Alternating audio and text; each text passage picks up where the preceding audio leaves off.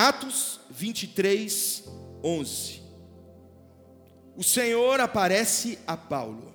Na noite seguinte, o Senhor, pondo-se ao lado dele, disse: Coragem, pois do modo porque deste testemunho a meu respeito em Jerusalém, assim importa que também o faças em Roma. Resumo da história para você: Paulo vem das suas conferências, das suas pregações e dá testemunho a respeito de tudo o que tem acontecido por intermédio do Evangelho em todo lugar que ele passa muitos milagres, muitas transformações, pessoas que antes eram cativos da religiosidade, cativos do politeísmo, cativos de outros deuses, agora servem a um único Deus verdadeiro e têm a vida transformada. Pessoas que agora estão vivendo a paz que excede todo o entendimento que só Jesus dá. Quando ele chega em Jerusalém, ele passa sete dias dando testemunho daquilo que Deus fez com os gentios. Olha só sete dias testemunhando. Ele não pregou, ele não falou sobre o Evangelho, ele só deu testemunho, porque o testemunho é a palavra vivenciada.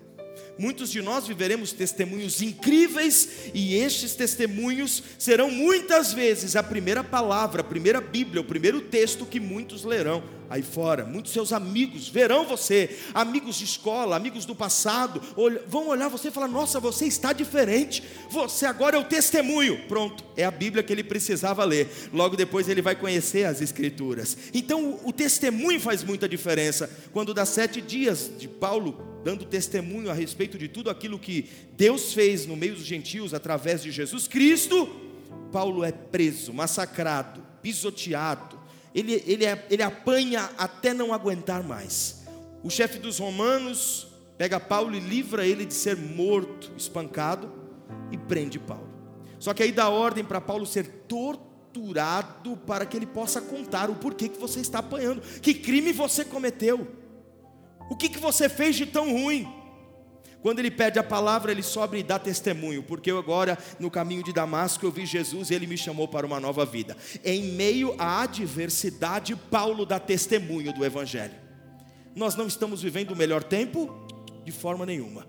Esse tempo é ruim para todos nós, mas em meio às adversidades, daremos testemunhos da glória de Deus. Enquanto, enquanto muitos vão reclamar da situação, porque o Senhor permite, nós levantaremos a nossa voz para falar: só o Senhor é Deus, Ele me chamou, Ele me escolheu, Ele me guia, é Ele que cuida de mim, mesmo que o tempo não colabore, mesmo que a economia não colabore, eu darei testemunho do nome do Senhor em todo o tempo. Paulo faz exatamente isso. Paulo faz exatamente isso. E aí ele é preso. Ele vai para o Sinédrio, e no Sinédrio começa uma confusão e queriam acabar com Paulo, despedaçar, tirar as carnes de Paulo mesmo, tirar os pedaços de Paulo. Tiram Paulo de lá e levam Paulo preso de novo. E depois, na noite seguinte, Jesus aparece do lado dele e diz: Paulo, coragem, porque da mesma forma que deste testemunho, quem, tem alguém aqui comigo? Da mesma forma que testemunha aqui em Jerusalém, testemunhará em Roma, porque isso importa para mim. Para aqui, para aqui. O propósito e o sonho de Paulo não era parar a sua jornada em Jerusalém. Paulo tinha um caminho, e ele fez todo esse caminho, e quando ele chega em Jerusalém, Jerusalém não era o ponto final de Paulo, o ponto final de Paulo era Roma. Paulo ansiava pregar em Roma. Paulo sonhava pregar em Roma. Paulo sentia no coração, o coração dele queimar quando falava Roma, porque ele queria testemunhar do Evangelho de Cristo. Porque Roma, o pessoal de Roma, aqueles jovens de Roma, aquele, aqueles idosos de Roma, aquelas crianças de Roma, iam se apaixonar pelo que Jesus tem para oferecer. Então, Paulo, ansiando isso, ele sonhava com isso, ele respirava isso, mas agora, no meio do caminho, ele é interrompido. Diz assim: interrompido. E nada é mais triste do que ser interrompido. Você tem um grande sonho, igual Paulo tinha de ir para Roma. Algum sonho, não que você tenha sonho de fazer missões, eu sei que alguns têm, mas pensa num grande sonho que você tem em sua vida. O maior sonho que você tem, traz a memória agora. Não, aquele sonho que você sonha toda noite com ele. Porque é assim, eu não sei se você é assim, eu sou assim. Se você for assim, levanta a mão. Toda noite você sonha, eu imagino eu vivendo aquilo que eu tenho sonhado. Você não é assim? Eu imagino, eu começo a imaginar como será, como serão os meus dias. Eu imagino se o meu sonho, quando meu sonho era ser pai, porque agora eu já sou pai, né, do Israel e do Azaf, eu sonhava eu brincando com Israel, eu brincando com Azaf, era o meu sonho. Então eu sonhava todos os dias, eu com o meu sonho.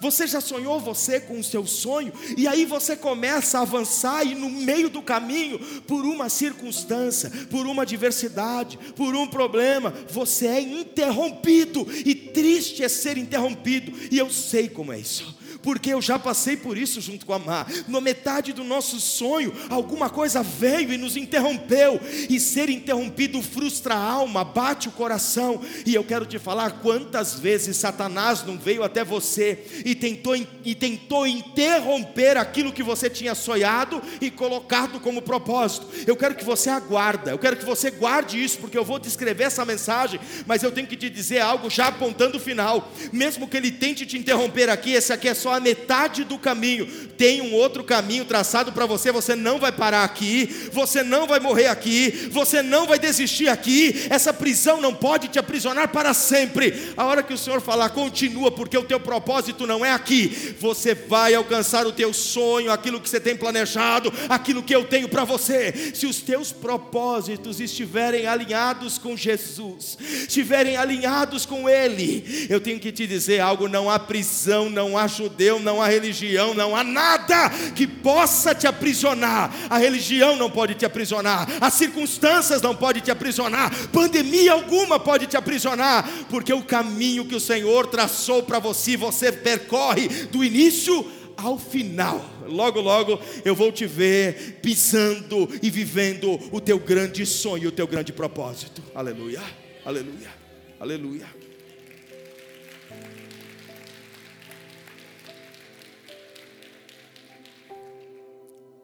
E quando eu falo de interrompido, eu quero trazer aqui quantos sonhos não foram interrompidos.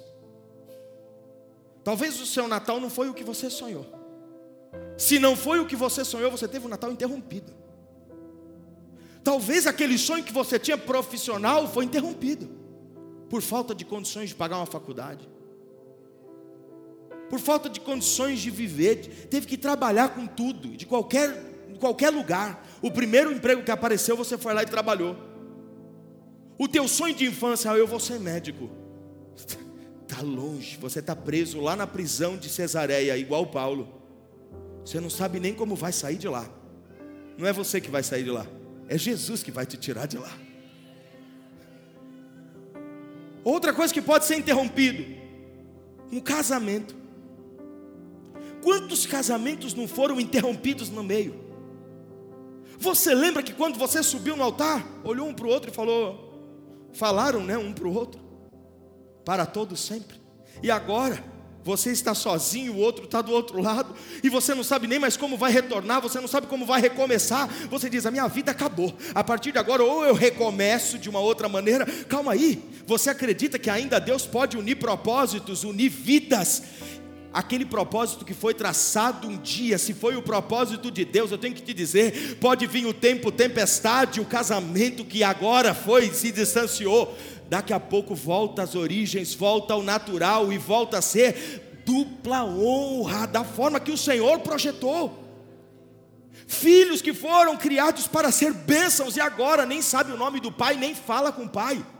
Famílias que estão desfragmentadas, Antigamente sentava todo mundo na mesa, dividia o pão, sorria, contava planos um com os outros. Agora está cada um para um lado, não sabe mais nem quem é quem. Cada um vive seus próprios planos, seus próprios caminhos, e o teu sonho não era esse. Se a tua família foi interrompida pela mão da adversidade e pelo propósito de Satanás, o propósito do Senhor Jesus faz com que todas as coisas voltem ao lugar.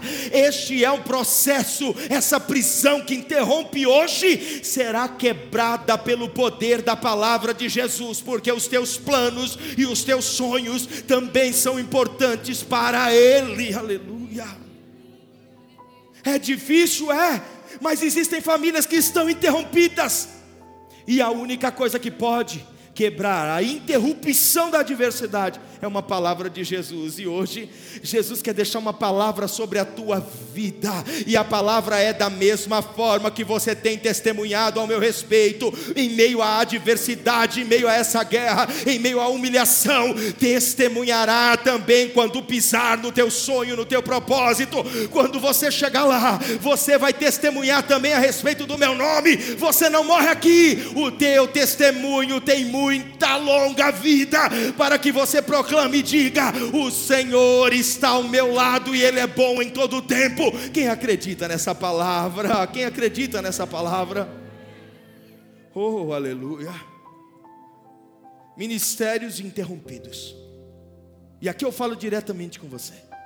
Existem pessoas que se escondem na igreja hoje para não viver uma vida ministerial, porque tiveram a vida ministerial interrompida foi por culpa dele, foi por culpa deste, e eu sei que muitas pessoas são coveiros de ministério. Presta atenção. Muitos são coveiros de ministério. Sabem muito bem apontar os seus erros, apontar o seu passado, mas não sabem te estender a mão e te fazer caminhar lado a lado. Ter um dom é ser servo. O dom não te torna mais especial do que ninguém o dom te torna o maior servo de todos. Então, todas as vezes que alguém apontar você e falando, eu tenho dom, eu fui chamado, eu tenho um, uma unção sobre mim, eu tenho um título, entenda que ele tem que ser o menor da casa e servir mais que todos. Você recebeu o dom de cura? Então cure. Recebeu o dom de profecia? Então profetize. Você recebeu o dom de cantar no altar aqui, então cante. Mas não cante para as pessoas, cante para Deus. Dance para Deus. Sirva para Deus, porque no reino quem não serve, não serve. Aqui é o lugar de servir. E muitos ministérios foram interrompidos, porque quando você começa no ministério, a maioria das pessoas vem falha do mundo, muitas vezes vem cheio de dores, vem cheio de problemas, e aí ele não encontra espaço em nenhum ministério, e as pessoas, não, esse aí ainda está com aquela vida complicada, aquela vida né, toda torta, e o ministério é santo, o ministério é santo, aqui não é santo, é santo, é santo. Pá, tirando terra e enterrando pessoas por julgar o passado, enquanto Jesus diz: O seu passado eu não me lembro mais. Tudo se fez novo. Vem viver uma nova vida com Cristo. E eu tenho certeza absoluta que aonde foi pecado na sua vida vai superabundar a graça e você viverá grandes milagres. E posso te falar uma coisa? O ministério não é fechado para alguns, é aberto para todos que querem. Se você tem o desejo, se você tem o desejo, faça parte de um ministério. Todo ministério que foi interrompido dentro da nossa igreja e houver um desejo de retornar, recomeçar. Posso falar algo? Jesus está parando do seu lado hoje, está falando da mesma forma que testemunha enquanto é humilhado, triste, abatido, testemunhará no altar, pregando no boas-vindas, na intercessão. Você testemunhará do meu nome servindo. Aleluia. Aleluia. Muitos foram interrompidos também na infância. Agora aqui é um pouco mais complicado, porque eu não posso voltar na sua infância para resolver esse problema. O psicólogo não pode voltar na tua infância para resolver o problema. Nem com regressão ele pode voltar na tua infância. Ele pode fazer a sua mente recordar, mas ele não pode voltar no momento. Ele pode usar técnicas para esquecer, para tentar anular, para sufocar no passado, para deixar preso num tempo, mas o único que tem poder, aleluia, de curar dores do passado é Jesus. Quando Jesus está com Nicodemos, ele diz para ele: você tem que nascer de novo da água e do espírito. Nascer de novo é começar uma nova vida. Se na infância você foi bloqueado, houve aí uma intervenção do teu propósito. Quando você nasceu, tinham muitos planos para você. Toda criança quando nasce, Deus tem grandes planos para ela. Eu creio. Eu não posso afirmar isso, mas eu creio. Imagina quantos planos de salvação, de ministeriais, de pregação, de sucesso, grandes planos, mas muitas vezes vem um familiar usado por Satanás e interrompe a criança. E muitas crianças passam da fase de criança para uma fase sexual adulta. Muitas crianças passam da fase de criança para uma vida de trabalho para sustentar o lar. Quantos que estão aqui? Eu sei que os jovens é mais difícil, mas os idosos que estão aqui nessa noite começaram a trabalhar com nove para sustentar o irmão, com onze para sustentar uma criança que estava em casa chorando, porque o pai muitas vezes não tinha mais condições ou morreu. Essa é a realidade de muitos. Muitos que estão aqui. Infância interrompida crianças que não brincaram com brinquedo, crianças que não tiveram os pais por perto, crianças que não tiveram vida, crianças que não conheceram Jesus, infância interrompida, crianças que conheceram o funk no meio do caminho e hoje já vivem com 11, 10 anos rebolando na frente de uma câmera para chamar a atenção de homens. Quem está me entendendo? Deus é o único, através do seu filho Jesus, que para o tempo e começa tudo de novo. Jesus pode voltar para a estaca zero dessa criança que foi interrompida e dar a ela um novo significado de vida, para trazer ela de novo à vida. Se você foi interrompido, Jesus volta hoje no teu passado, cura a tua mente, sara as tuas feridas e te faz nascer de novo, porque da mesma forma que testemunha hoje em dores, testemunhará contando o milagre que eu faço em tua vida.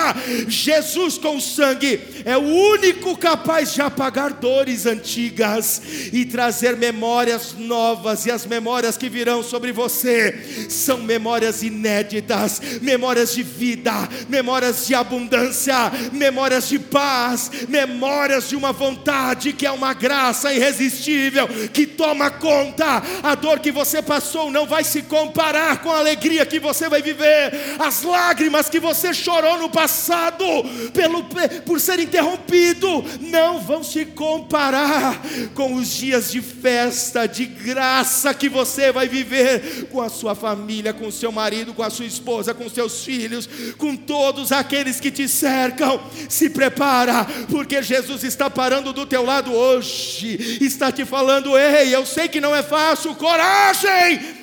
porque os teus planos também são importantes para mim. Aleluia, aleluia, aleluia.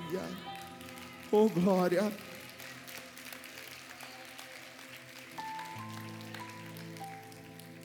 Quando você já não vê mais saída, porque o pior de tudo é que ser interrompido muitas vezes faz a gente mesmo desacreditar do nosso sonho. Eu estou falando com pessoas aqui que já desacreditaram de alguns sonhos, já esqueceram, já apagou com borracha dos pensamentos, falou: esse está muito difícil de acontecer. Eu não posso, eu não consigo, está cada vez mais difícil. Você talvez foi interrompido nesse sonho e agora desistiu. Ora a Deus e diz: Senhor, por que eu tenho vivenciado tudo isso? Vou te apresentar Romanos capítulo 1 versículo 10 e 11. Romanos capítulo 1, versículo 10 e 11. Paulo diz assim: Em minhas orações, e peço que agora, em minhas súplicas, entre parênteses, finalmente, pela vontade de Deus, seja-me aberto o caminho para que eu possa visitá-los. Carta de Paulo aos Romanos. Versículo 10 diz: Em minhas orações, eu peço agora, ou em minhas súplicas. Paulo não vivenciou todo aquele período em Jerusalém, em Cesareia preso achou que não ia conseguir, sendo que os planos dele de ir até Roma estavam dentro das orações e das súplicas. Até em meio às orações e às súplicas, aquilo que alinhamos com Deus, aquilo que apresentamos em oração, muitas vezes podem passar por adversidades. Muitas vezes o seu plano está alinhado com as suas orações, alinhado com Deus, mas o caminho que te leva até esse plano tem uma prisão no meio dele. Existiam muitos caminhos para Paulo seguir.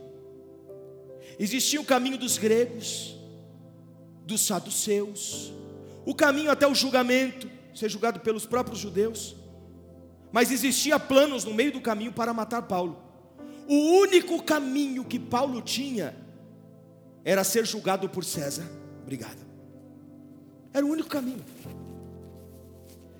que manteria ele vivo por um tempo. Então, dentro do roteiro do propósito de Jesus para ele, ele alinhou com Deus e no meio do caminho apareceu uma prisão. Mediante essa adversidade que você tem vivenciado e tudo ao seu redor dizendo não para você. Sua atitude é desistir, porque está difícil demais, porque a crise aumentou muito, porque tudo está dizendo não, porque a dor é imensa, eu não consigo vencer isso. Ou é entender que este aqui é só um pedaço, é só um pedaço da estrada que te leva até o propósito. Você pode parar agora ou você pode aceitar que Jesus pare do seu lado. Você pode desistir agora, ou fazer com que todas as vozes que dizem não ao seu redor desistam de dizer não, desistam de fazer greve de fome. Você que estava aqui semana passada entende. Desistam de te perseguir, desistam do plano de te matar, porque se o seu plano alinhado com Deus é chegar em Roma e pregar o Evangelho, você chegará, custe o que custar, porque se o seu plano está alinhado com Jesus, ninguém pode te impedir. Ninguém pode impedir o plano de Deus na sua vida. Ninguém pode impedir o que Deus tem para fazer na tua família, nos teus filhos, nos teus sentimentos. Ninguém poderá impedir.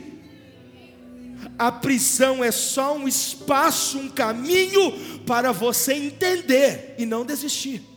Mas entender o quê? entender que você tem um Deus que está do teu lado em todo o tempo que você precisa.